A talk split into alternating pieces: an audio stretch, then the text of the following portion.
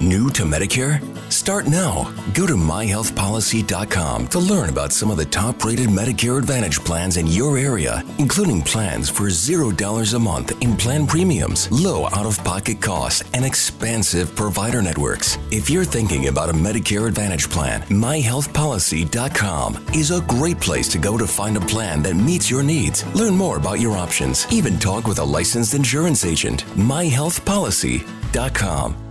New to Medicare? Go to myhealthpolicy.com. With myhealthpolicy.com, you can compare plans from some of the nation's top insurers. Start now to find a plan and apply online. myhealthpolicy.com makes it easy to find a Medicare Advantage plan in your area, including plans for $0 a month in plan premiums, low out of pocket costs, and expansive provider networks. My decision, my Medicare. myhealthpolicy.com.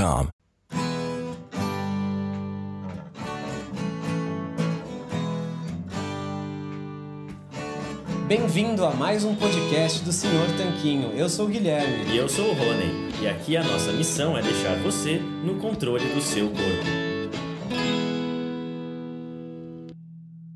Olá, Tanquinho. Olá, Tanquinha. Bem-vindos a mais um episódio aqui do podcast. E hoje a gente traz o ilustríssimo Dr. Souto para falar com a gente. Bom, Dr. Souto, é, tudo bem com você? Tudo, tudo. Prazer falar com vocês. E, em primeiro lugar, a gente imagina que grande parte da nossa audiência já conhece o seu trabalho, mas muitas vezes as pessoas não têm a noção exata de como você começou a gostar de low carb e como que surgiu, como foi essa trajetória para você. Então, a gente queria saber um pouquinho mais sobre isso. Muita gente sabe que você leu o livro do Gary Taubes e começou a se interessar por aí. Mas como você chegou a essa leitura? Como que foi o ponto de partida para vou, vou aprender mais sobre isso?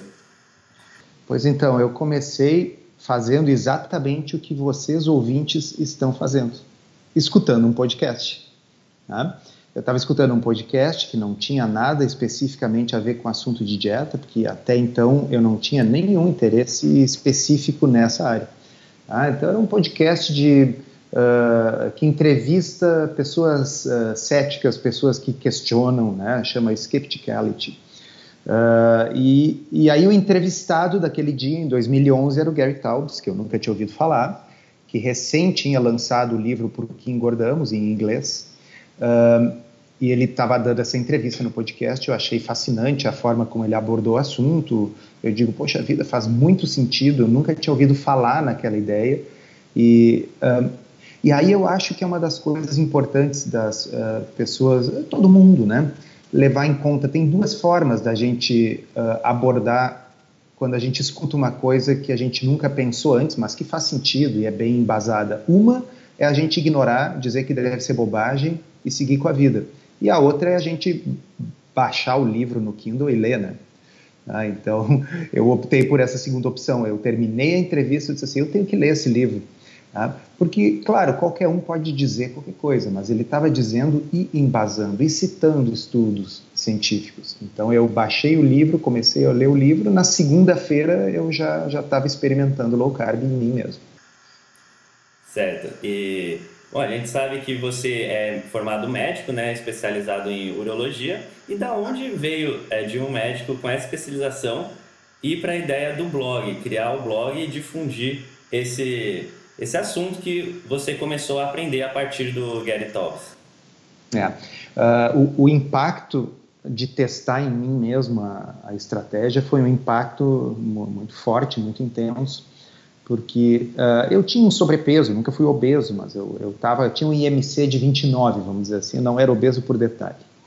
Uh, e, e aí fiz o, o teste da, da, low carb, não tanto porque eu estava buscando perder peso, mas só porque eu queria ver se aquilo ali tinha algum fundamento.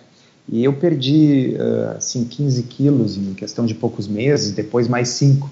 Uh, e então aquilo me deixou tão fascinado, como era possível, como eu nunca tinha ouvido falar isso na vida, como na faculdade nunca ninguém me falou e etc., ah, que eu comecei a ler tudo que eu podia achar sobre o assunto. Livros, uh, diversos livros, artigos científicos, eu às vezes pegava os artigos que estavam citados como referência nos livros, e lá pelas tantas esse se tornou um foco central do, do meu interesse e, e aí eu ainda levei quase um ano né, para ganhar coragem, vamos dizer assim, de começar a escrever sobre o assunto, porque eu queria contar para o mundo, né?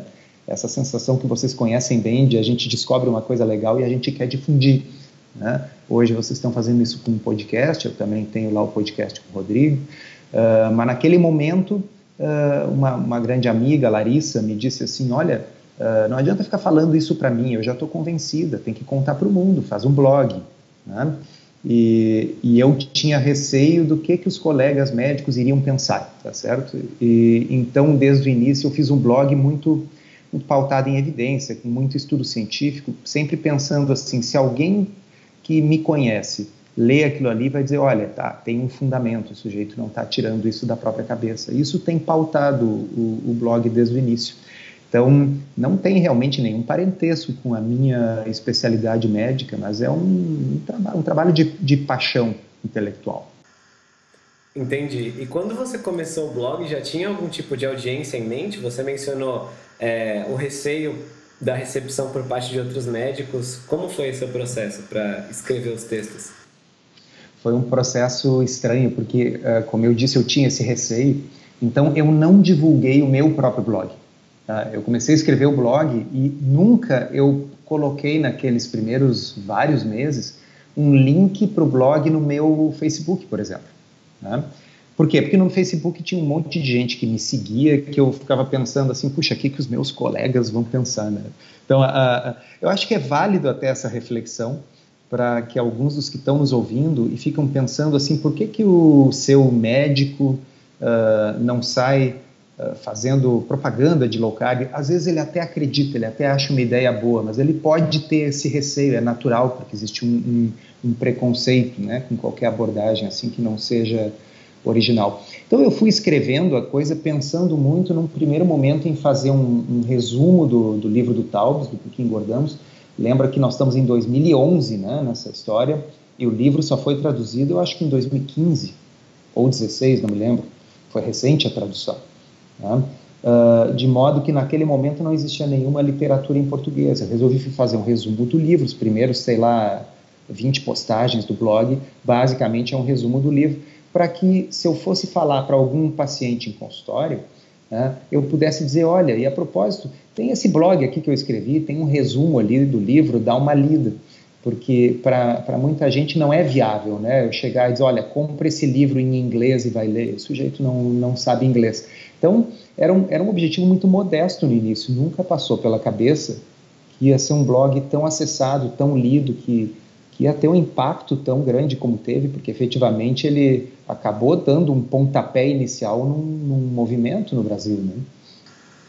Não, com certeza, é, a maioria dos entrevistados que a gente teve aqui é, médicos, nutricionistas, é, todos, vários deles falaram que a trajetória deles começou lendo justamente o seu blog, né, que foi o primeiro, durante um bom tempo único, assim, conteúdo de qualidade. E depois, hoje em dia, né, no, no passado recente, uns três anos para cá, quatro, começaram a surgir vários blogs também, alguns outros de bastante qualidade também. E muita gente já está ciente da low carb, né? A gente vê nas mídias sociais, nos próprios comentários do blog, bastante gente que já conhece a low carb seguindo direitinho. Mas ainda, por outro lado, tem muita resistência de várias pessoas que não veem isso como uma estratégia válida e principalmente de muitos profissionais também, né? O que acaba justamente uh, é, criando assim uma polarização, né? E como o senhor, como o doutor, como o doutor Souto vê a alimentação daqui a 20 anos? Você acha que é, é, esse movimento low carb está crescendo e vai conseguir realmente uh, ser assim uma unanimidade ou pelo menos a maioria dos profissionais já aceitar isso? Ah, por unanimidade, eu acho que eu nem torço. Ah, ah, as unanimidades efetivamente tendem a ser burras, né? Uh, eu acho, eu tenho a esperança de que talvez mais cedo do que a gente imagine, low carb venha a ser incorporado como uma opção como uma alternativa aceita uh, dentro de diretrizes. E eu acho que é isso que nós, como profissionais de saúde, temos que lutar.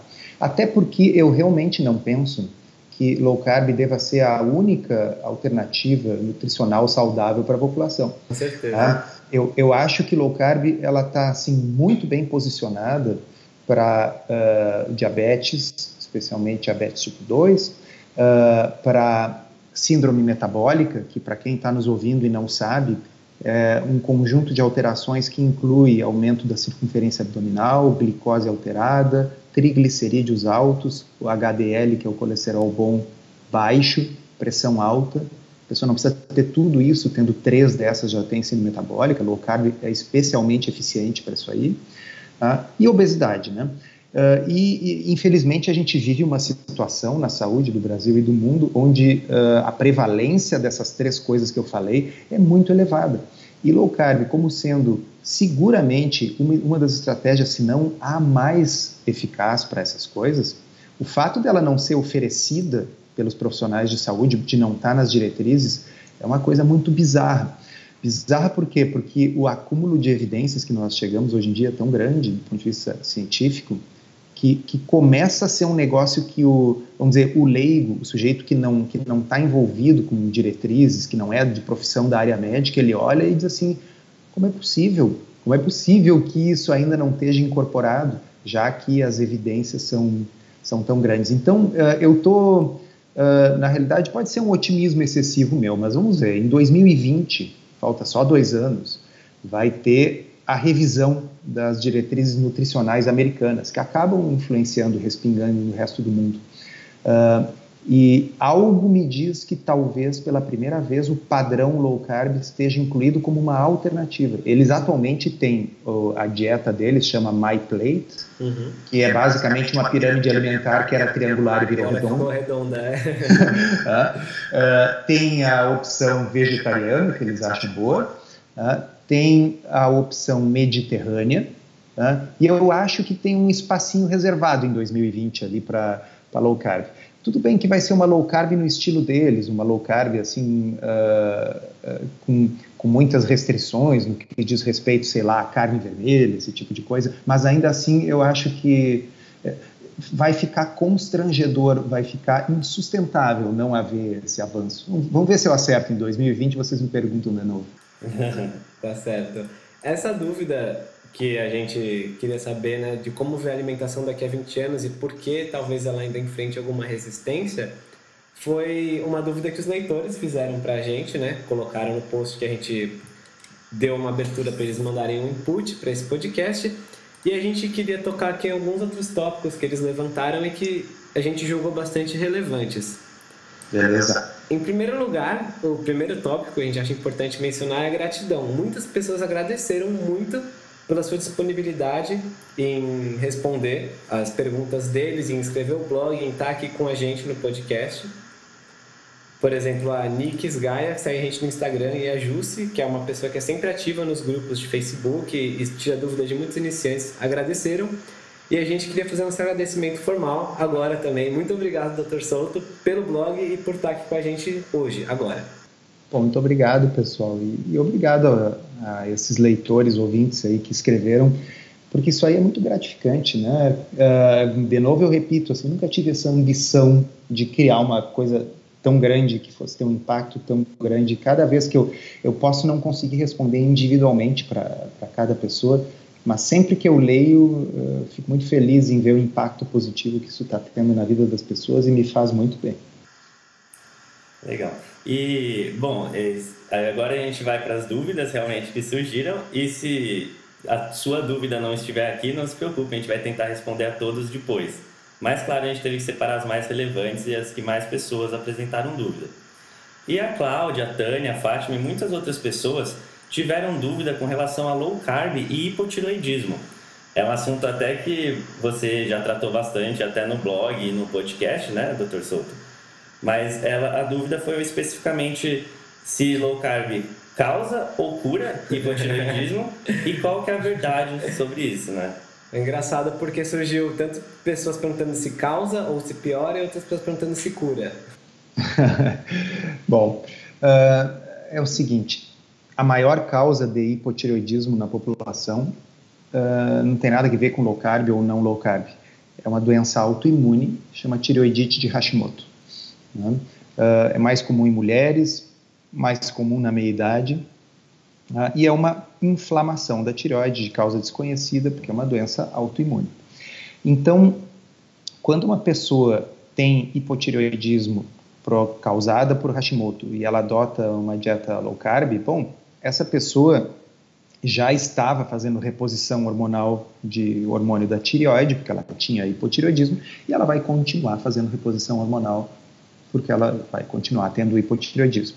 Nós vamos conversar um pouquinho daqui a pouco da possibilidade de alguma eventual melhora, tá? mas o fato é, quem tem hipotireoidismo e repõe, vai continuar repondo e uh, low carb não vai mudar isso. Tá? Uh, o que, in, in, então, é, é muito importante deixar claro o seguinte, uma pessoa não vai desenvolver essa doença que eu acabei de falar, que é o Hashimoto, porque ela está fazendo low carb, tá certo? A esmagadora maioria da população brasileira não faz low, low carb e um número muito significativo de uh, adultos tem Hashimoto. Tá? Então são coisas separadas, Hashimoto e low carb. Uh, é comum que haja alteração de alguns hormônios da tireoide quando se faz, um, especialmente uma dieta very low carb, uma dieta cetogênica, uma dieta de muito baixo carboidrato. Tá? Porque normalmente esse tipo de dieta produz uma coisa que, uh, que as pessoas estão buscando, que é a diminuição do apetite. Tá? A pessoa come menos, tá? a pessoa começa a perder peso. Uh, a maioria das pessoas faz low carb e não mede quantas calorias está comendo, mas quando mede, se assusta. Né?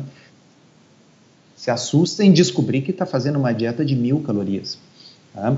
Então, se tu fosse prescrever uma dieta de mil calorias para uma pessoa, essa pessoa ia querer matar o sujeito, porque assim ia passar com fome, irritada, desesperada para comer o tempo todo. No entanto, a pessoa faz uma cetogênica, come mil calorias, não sente fome, sente energia para ir para academia, se sente maravilhosamente bem. É, é, é muito interessante a, a diferença. Não obstante, vamos levar em conta o fato de que sim, existe uma restrição calórica ali. Ela não é uma restrição calórica voluntária, mas ela é uma restrição calórica involuntária pela redução da fome. E o corpo responde de forma adaptativa à restrição calórica. Então, não tanto faz se a pessoa fizer uma dieta da pirâmide alimentar comendo mil calorias por dia, ou se ela fizer uma dieta cetogênica, comendo mil calorias por dia, o corpo tende a diminuir um pouco o metabolismo basal, uh, como uma resposta evolutiva de autoproteção. Tá? O corpo não quer morrer de fome. Tá? Uh, e então é natural nessas situações que haja uma certa elevação de TSH. Isso não acontece com todo mundo, mas vai acontecer em algumas pessoas. E repito, tanto faz se em low carb ou não low carb, desde que a restrição seja importante, ou seja, de que a pessoa realmente esteja fazendo uma dieta de baixa caloria. Qual a solução para isso? Bem, a solução para isso é comer mais. Tá? Agora, depende dos objetivos. Se a pessoa está se sentindo bem, ok? Está dando certo. Ela está melhorando seus exames, a sua glicose que era meio alta baixou, seus triglicerídeos baixaram, ela já perdeu aí 10 centímetros de, de cintura, tá? e, e aí ela vai fazer exames e o TSH aumentou. Tá? deixa o TSH aumentar, tá certo? A insulina também não baixou, tá? Quer dizer, é normal que hormônios mudem quando a gente faz uma mudança muito significativa. Eu nem sei se a pergunta que eu vou falar agora está entre as perguntas de vocês, mas eu vou pegar a carona e responder. Tá? Uh, alteração menstrual, por exemplo. Tá? Alteração menstrual é uma coisa relativamente comum nas mulheres e o motivo é rigorosamente o mesmo. Né? Uh, a primeira vez que foi descrito o fato de que uh, pode ocorrer uma amenorreia, ou seja, ausência de menstruação de causa hipotalâmica, por causa da glândula do hipotálamo, foi em uh, atletas, especialmente as atletas muito magras, como são as maratonistas. Né? Então, há décadas se sabe que maratonistas tendem a ter amenorreia, elas tendem a não menstruar. Qual é o, qual é o motivo? É porque elas são muito magras, elas têm um percentual de gordura corporal muito baixo.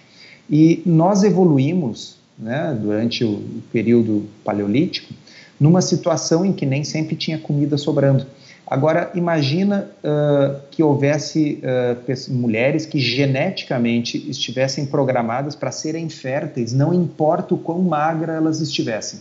Tá? O que, é... que ia acontecer? Os Elas genes iam... não iam passar para frente, basicamente. Esses genes iam, não passam para frente, eles são eliminados do pool genético, porque uma mulher extremamente magra, porque está passando fome no paleolítico e mesmo assim engravida, vai acabar morrendo ela e a criança. Então, existe uma inteligência da seleção natural, né, que faz com que a mulher precise ter um percentual mínimo de gordura, um aporte calórico mínimo para ser fértil. Né? De modo que os nossos antepassados, as mulheres lá no período paleolítico, eram férteis quando elas tinham uma chance maior de sobreviver à gravidez e de que a criança sobrevivesse e passasse os genes adiante. Então, mais uma vez, se nós temos uma mulher fazendo uma dieta cetogênica, feliz da vida, se sentindo bem, não está passando fome, Tá? Mas ela está comendo 1.200 calorias por dia porque ela simplesmente não sente fome. Ela já perdeu alguns quilos e daqui a pouco começa a desregular a menstruação ou eventualmente cessa a menstruação.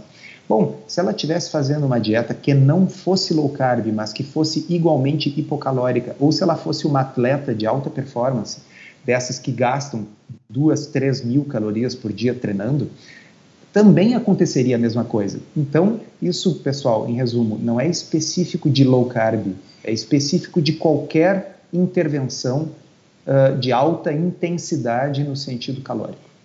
Perfeito. E eu queria complementar nesse ponto que a gente estava que isso foi uma metáfora excelente para falar da, a, da adaptação né, da tireoide a uma restrição calórica no ponto da tireoidite de Hashimoto, por ser autoimune, com hum. certeza malefícios não haverão de você tirar alimentos como, por exemplo, o trigo, que vai ser praticamente banido numa dieta low carb ou palha. É, então, isso aí é bem interessante que você lembrou. O, na realidade, lá no blog, como a gente estava falando, eu faço questão muito de enfatizar os níveis de evidência. Então, a gente não tem ainda hoje um nível de evidência elevado no que diz respeito ao efeito da dieta sobre doenças autoimunes. Dito isso, eu acredito, agora estou falando numa crença minha, uh, que a retirada total dos grãos, especialmente os grãos contendo glúten, é uma peça-chave em diminuir a permeabilidade da barreira intestinal e, com isso, diminuir o ataque autoimune uh, aos diferentes órgãos. Então, assim, anedoticamente falando, uh, todo mundo que trabalha com isso já viu pacientes de consultório nos quais os níveis de anticorpos anti-tireoide, anti-TPO, né, que são, uh, quando o paciente tem Hashimoto, a gente consegue medir no sangue os anticorpos que atacam a tireoide. E a gente pode medir o nível desses anticorpos. E a gente vê cair o nível de anticorpos quando a pessoa adota uma dieta. E aí não é questão de ser low carb ou não, é questão de ser uma palio, vamos dizer assim, de não ter produtos uh, processados e especialmente de não ter grãos. Sim, é, a teoria por trás disso seria a permeabilidade intestinal mesmo. Exatamente. Então, assim, ainda, vamos dizer, esse aumento da permeabilidade intestinal provocada pelo consumo de grãos, isso não é teórico, isso é real, isso ocorre em todas as pessoas, independente de elas serem celíacas ou não. Tá? O que ainda não está comprovado completamente na literatura médica é o link causal, dizer que uma coisa causa a outra, né? que, vamos dizer, a permeabilidade intestinal causa doença autoimune e de que a retirada dos grãos produz remissão de doença autoimune. Embora, repito, todo mundo que trabalha com isso já provavelmente viu isso no consultório várias vezes. A melhora ou a remissão de doenças autoimunes com a retirada dos grãos. Tipo, se vocês me perguntarem o que, que eu acredito, eu acredito que tem tudo a ver mas eu sempre gosto de deixar claro o que, que é crença e o que, que é evidência. Excelente, perfeita resposta. Então vamos, acho que ficou super completo esse tópico, assim, na medida do possível, né? Claro que a gente poderia falar de qualquer assunto aqui por muito e muito tempo, mas acho que a gente pode passar para a próxima pergunta, então, para uma dúvida que surgiu bastante, apesar de ser uma dúvida meio que a gente já abordou diversas vezes, e acredito que você também, que é sobre é a seguinte pergunta: a low carb parou de funcionar? Eu parei de perder peso? O que devo fazer? Acho que tem até a ver com o anterior em termos de adaptação do metabolismo à ingestão da dieta, mas a gente queria ouvir é, o seu take nisso, por favor. Então, toda dieta para de funcionar em algum momento. Né?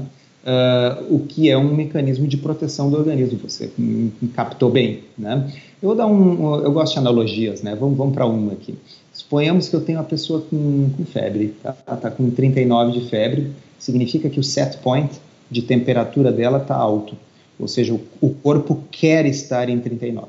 Tá? Então, a pessoa vai sentir frio, ela vai ter tremores, ela, como está com frio, ela vai se encasacar e a temperatura corporal vai subir. Uh, na hora que eu dou um antitérmico para essa pessoa, se eu der uh, uma aspirina, uma coisa assim, o set point dela vai baixar e aí o corpo começa a se comportar ao contrário, começa a suar, ficar com calor, tirar o casaco e, e a temperatura corporal vai baixar, vai baixar lá para 36. Mas aí eu pergunto, e se eu continuar dando aspirina, vai baixar para 35? Vai baixar para 34, para 33? Tá certo? Não, né? Chega um momento em que mecanismos contrarregulatórios entram em atuação e impedem que essa temperatura baixe abaixo de um ponto que o corpo considera ideal ou seguro.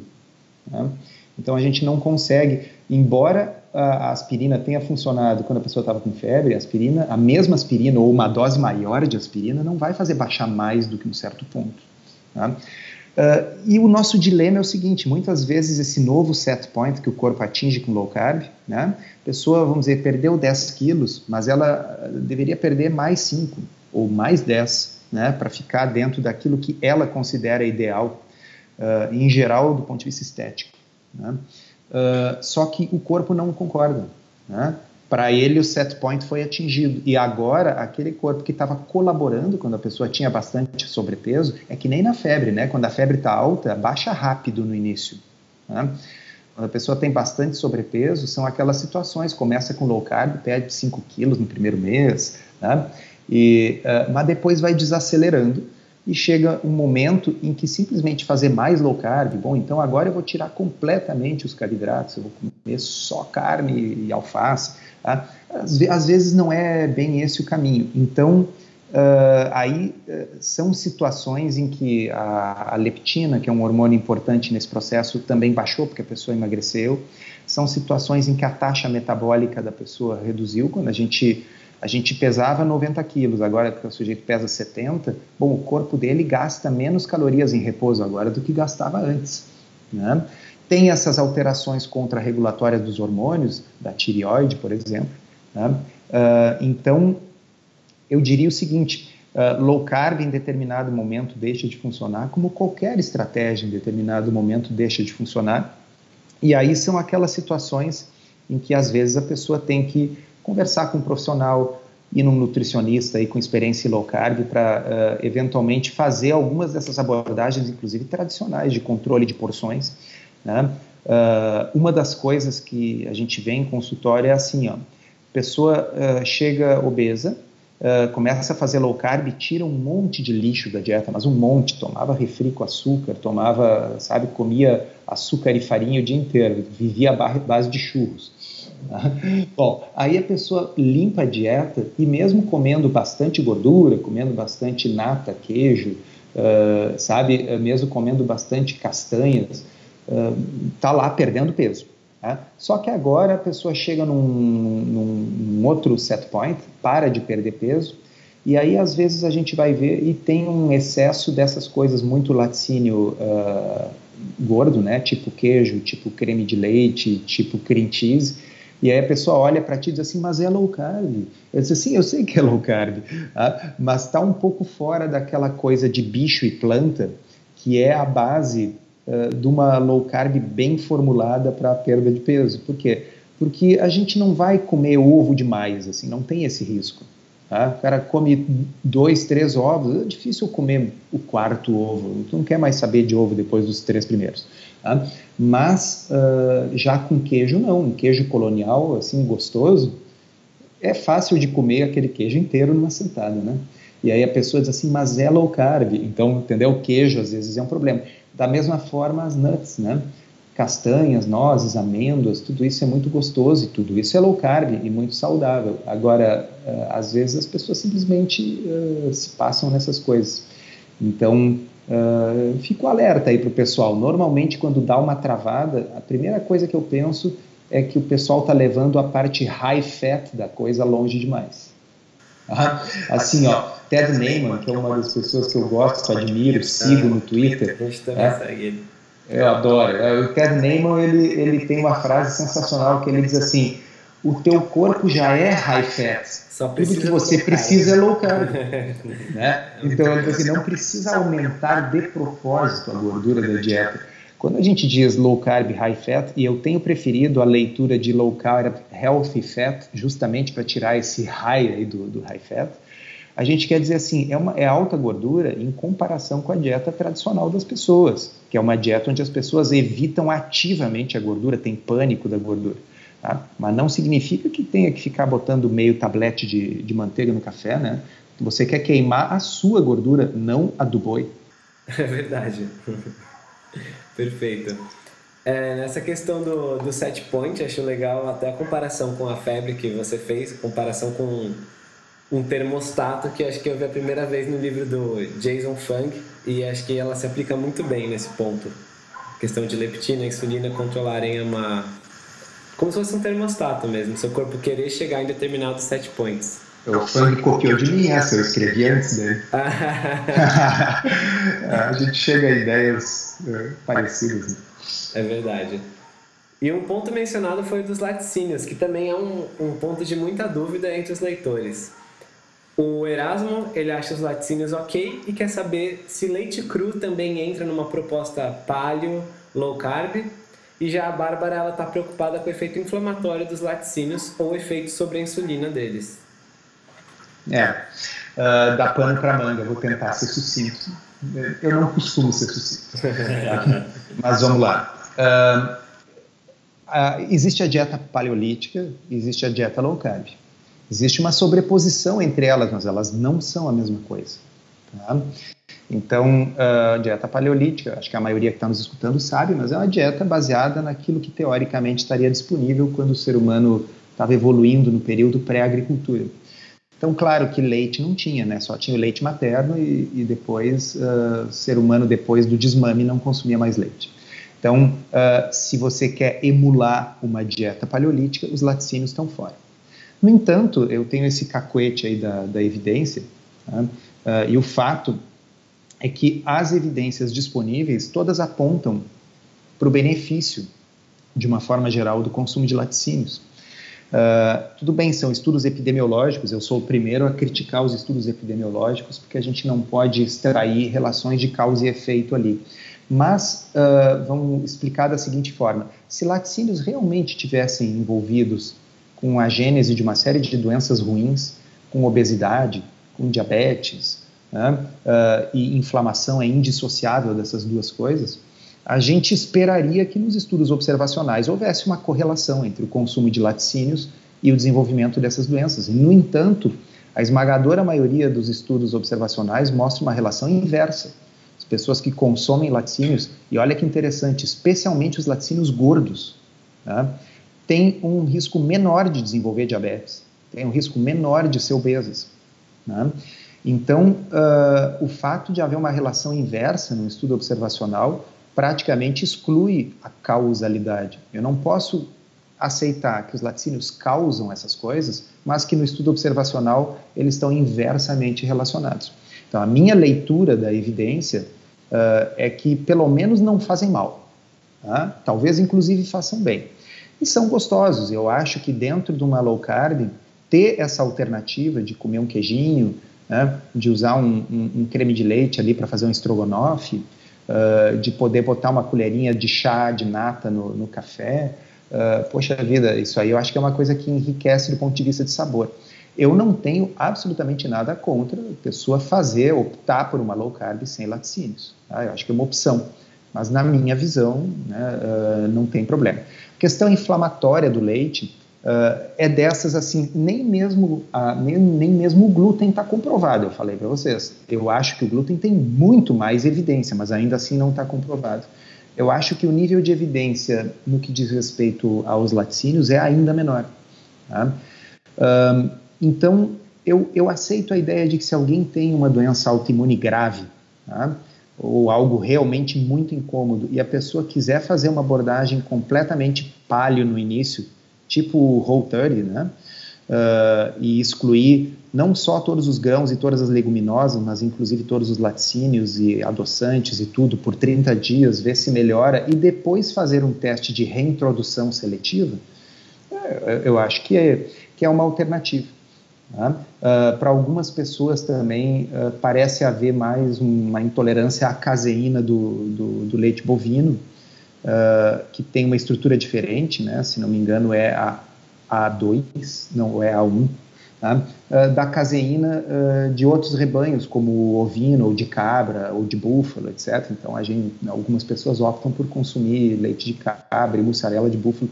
Claro que isso encarece um pouco a, a dieta, mas obviamente a pessoa, se quiser também, não precisa consumir laticínio nenhum. Então, o resumo da ópera é o seguinte: eu não vejo problema quando eu oriento pacientes Uh, eu, eu, coloco os laticínios, apenas alerto para isso que eu falei para vocês, que os laticínios às vezes podem ter o problema da hiperpalatabilidade, ou seja, cara, é tão gostoso e caloricamente concentrado que às vezes gera descontrole. É o efeito né? dominó, né? Você come o primeiro pedaço e vai comendo depois. É, então, por exemplo, uh, de vez em quando, quando eu vou a Minas Gerais, o pessoal me dá aqueles queijos meia cura, assim, eu não tenho maturidade para aquilo. Né? Assim, eu, eu como de forma compulsiva. Só que eu não estou precisando perder peso, né? Uh, talvez para uma pessoa que, poxa vida, já tendo, tendo perder peso não é uma coisa fácil, tá? Uh, e, e para algumas pessoas é muito mais difícil do que para outras. Se a pessoa já está tendo uma certa dificuldade, tudo que ela não precisa é um queijo divino uh, que ela possa ir cortando com a faca enquanto assiste o Netflix. Né? E uh, a questão do leite cru, você acha que se enquadra nesse ponto também de a pessoa ser muito fácil a pessoa consumir muito? Ou realmente é bom evitar de toda forma? A concentração de lactose é superiores, quais os problemas ou, ou uhum. pontos a considerar na questão do leite cru? É, o leite é assim, ó, uh, ele tem lactose, claro, tá? Então, ou seja, ele tem uma certa quantidade de açúcar. Lactose, pessoal, é um disacarídeo feito de dois açúcares. Tá? Um deles é a glicose e o outro é a galactose. Bom, a glicose vai, vai, vai para o sangue e vai produzir uma elevação da glicemia. A galactose tem um impacto glicêmico mínimo. Ela vai para o fígado, metabolizada no fígado, tá? e lá ela lentamente é convertida em glicose. Então, uma pequena quantidade de leite normalmente é bem tolerada pela maioria das pessoas, tá? no que diz respeito à, à glicemia. Né? Então, mesmo alguns pacientes diabéticos às vezes dizem assim: Olha, eu não faço questão de tomar leite, mas eu só queria uma meia xícara de leite no café da manhã. E eu digo para pessoas: Olha, mede a glicemia antes e depois. Né? Se o impacto for pouco, tá bem. Tem, tem, um livro muito interessante que eu gostaria de recomendar a todo mundo que nos escuta. Uh, eu acho que já está nas livrarias, tenho quase certeza. Uh, é do Rob Wolf título em inglês era Wired to Eat, eu acho que em português é Programado para Comer. Tá? É um livro espetacular, uh, muito bem escrito, e uh, o que ele propõe no livro é justamente que as pessoas façam um teste com um glucosímetro. O glucosímetro você compra na farmácia aí por 50, 60 reais, é baratinho, tá? e teste o impacto de diferentes alimentos na sua glicemia. Pode ser que na, na glicemia do João da Silva uh, o leite acabe tendo muito carboidrato enquanto que do, do fulano ciclano, a mesma quantidade de leite pode ter um impacto mínimo na glicemia da pessoa tá? uh, e não ter problema. Então, eu acho que uh, consumo aí de, de, de, pequenas quantidades de leite, não vejo problema. Perfeitamente, doutor. Bom, então acho que ficou. Podemos ir para a última pergunta que a gente separou aqui. É, essa é uma pergunta que provavelmente se encaixaria melhor para sua irmã, porque é mais relacionada às crianças, mas acho que uma visão geral assim a gente pode abordar, né? As pessoas tinham, tiveram dúvidas se uma abordagem mais comida de verdade para as crianças é válido e também, né, aprofundando um pouquinho, uma abordagem low carb. Acho que o caso mais específico é para as crianças com sobrepeso, né, que perguntaram uma uma mulher estava com medo de que a o filho dela acho, quatro frutas de sobremesa. Aí outra queria saber, meu filho é obeso, tem que tirar mais coisa além dos farináceos. Acho que foi por aí, para dar o teor da pergunta. Bom, de fato é uma coisa que seria mais fácil para Terezinha, minha irmã, responder, até porque ela trata no seu dia a dia crianças e adolescentes em São Paulo. Tá? Uh, mas vamos começar pelo, por aquilo que não é controverso: uh, retirar o açúcar da dieta. Tá? Isso não é controverso, uh, isso é uma, uma, posição oficial da Sociedade Brasileira de Pediatria. Tá? Então, isso não é nem opinião minha, é uma coisa oficial. Tá? Sucos de fruta entram nisso e também é uma posição oficial da Sociedade Brasileira de Pediatria. Tá? Suco de fruta não é uma coisa saudável para criança. Como não se é fruta? Porque é suco. Tá? E significa que a pessoa vai tomar um copo de suco de laranja, é como se estivesse consumindo o açúcar de quatro laranjas, sem a fibra, sem o bagaço, sem o efeito saciante daquilo ali. E um copo é pouco, né? A pessoa vai tomar dois e vai estar consumindo o açúcar de oito laranjas. Tá? E, e como eu sempre digo, o pâncreas, que é nosso órgão aí que secreta a insulina, ele é agnóstico no que diz respeito à origem do açúcar. Ele não está querendo saber se é algodão doce ou suco de laranja. O que entra na, na, na corrente sanguínea é açúcar, é glicose. Tá? Então, retirar uh, suco de fruta, especialmente suco de caixinha, açúcar, isso aí é absolutamente incontroverso. Eu acho que não haveria nenhum pediatra que trata de crianças ou adolescentes com sobrepeso que discordaria do que eu vou dizer agora, que é a ideia de reduzir alimentos processados e farináceos. Tá? Ou seja, tirar biscoito recheado, tirar excesso de pão bisnaguinha, esse tipo de coisa da dieta. Eu não consigo imaginar isso como uma coisa controversa. Tá? Então, até aí não há controvérsia nenhuma. Um, Comida de verdade para crianças, bom, isso está no, no, no, guia alimentar brasileiro, para criança e para qualquer ser humano. Né? O ser humano deveria estar tá comendo comida de verdade, alimentos minimamente processados.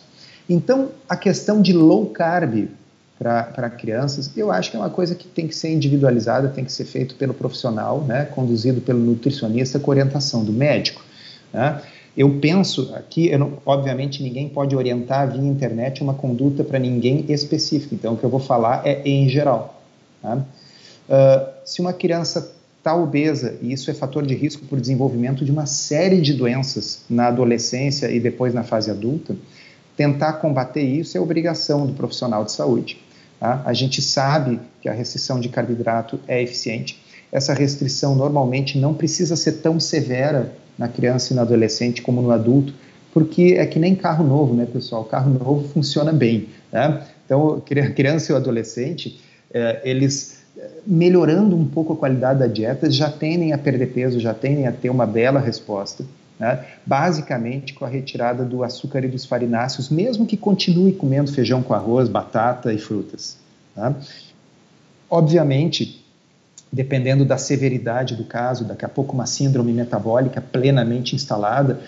Uma coisa triste que a gente às vezes vê hoje em dia que é a diabetes tipo 2 em criança. Eu, quando estudei na faculdade nos anos 80, 90, uh, diabetes tipo 2 não tinha esse nome.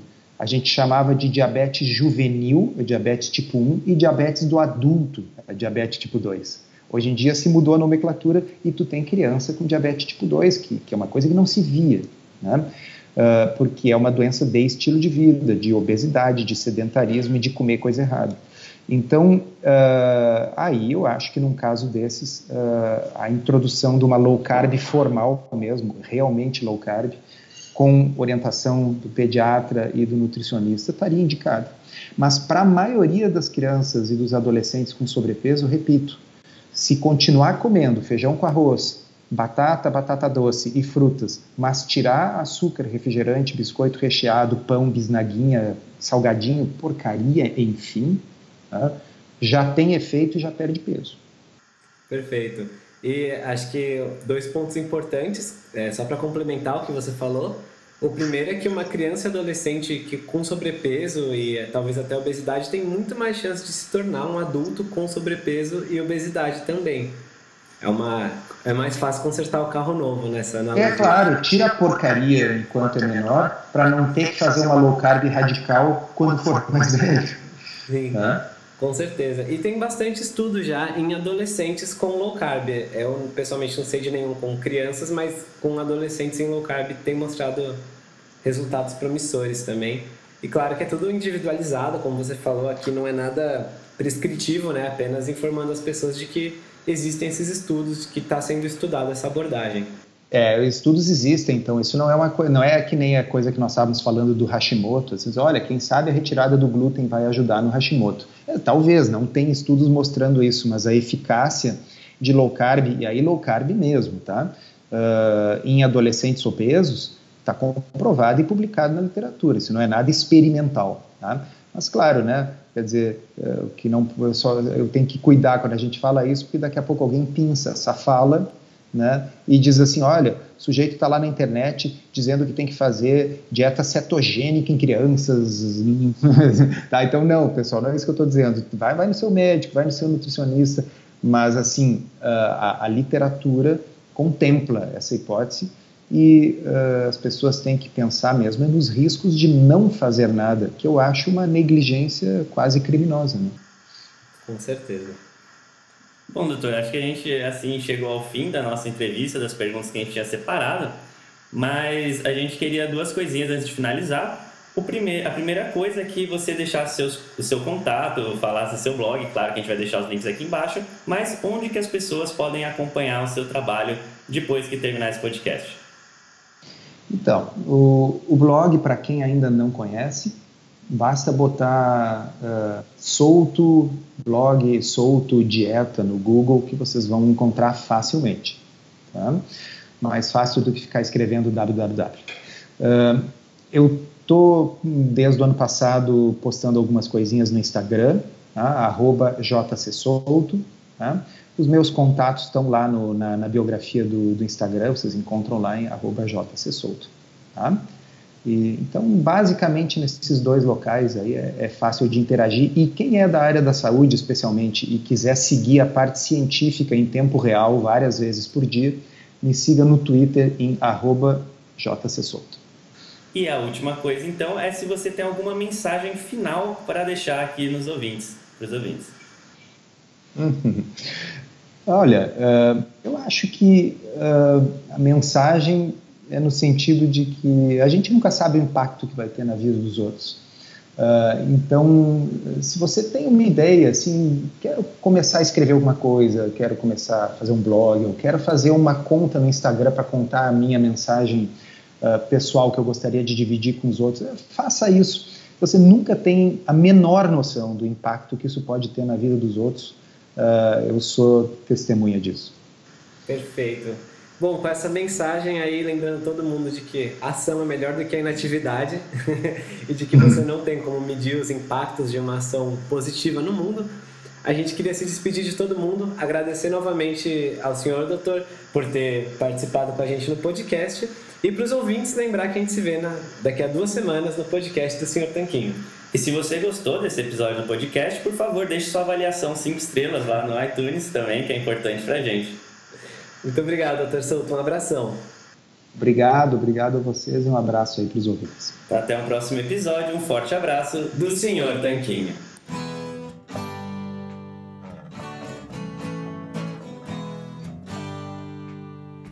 Você acabou de ouvir mais um episódio do podcast do Senhor Tanquinho. Não deixe de se inscrever para não perder nenhum episódio com os maiores especialistas para a sua saúde. New to Medicare? Go to myhealthpolicy.com. With myhealthpolicy.com, you can compare plans from some of the nation's top insurers. Start now to find a plan and apply online. myhealthpolicy.com makes it easy to find a Medicare Advantage plan in your area, including plans for $0 a month in plan premiums, low out of pocket costs, and expansive provider networks. My decision, my Medicare, myhealthpolicy.com. After my heart attack, cash from Active Care meant I had choices. When I had cancer, cash from Active Care meant I didn't need to stress so much about money. What is Active Care? Active Care is a supplemental health insurance policy that offers protection for covered cancer, heart attack, or stroke. And a choice of cash benefit options from $10,000 to $60,000. If you're diagnosed with cancer, a heart attack, or stroke, you could end up paying thousands of dollars or more in out of pocket medical bills. Active Care gives you protection at an affordable price. So, get Active Care for cash, choice, and control. Active Care is brought to you by Colonial Penn Life Insurance Company and is underwritten by Washington National Insurance Company. Visit colonialpenn.com for more information. This is a limited benefit policy. This policy has limitations and exclusions. For costs and complete details of coverage, visit colonialpenn.com.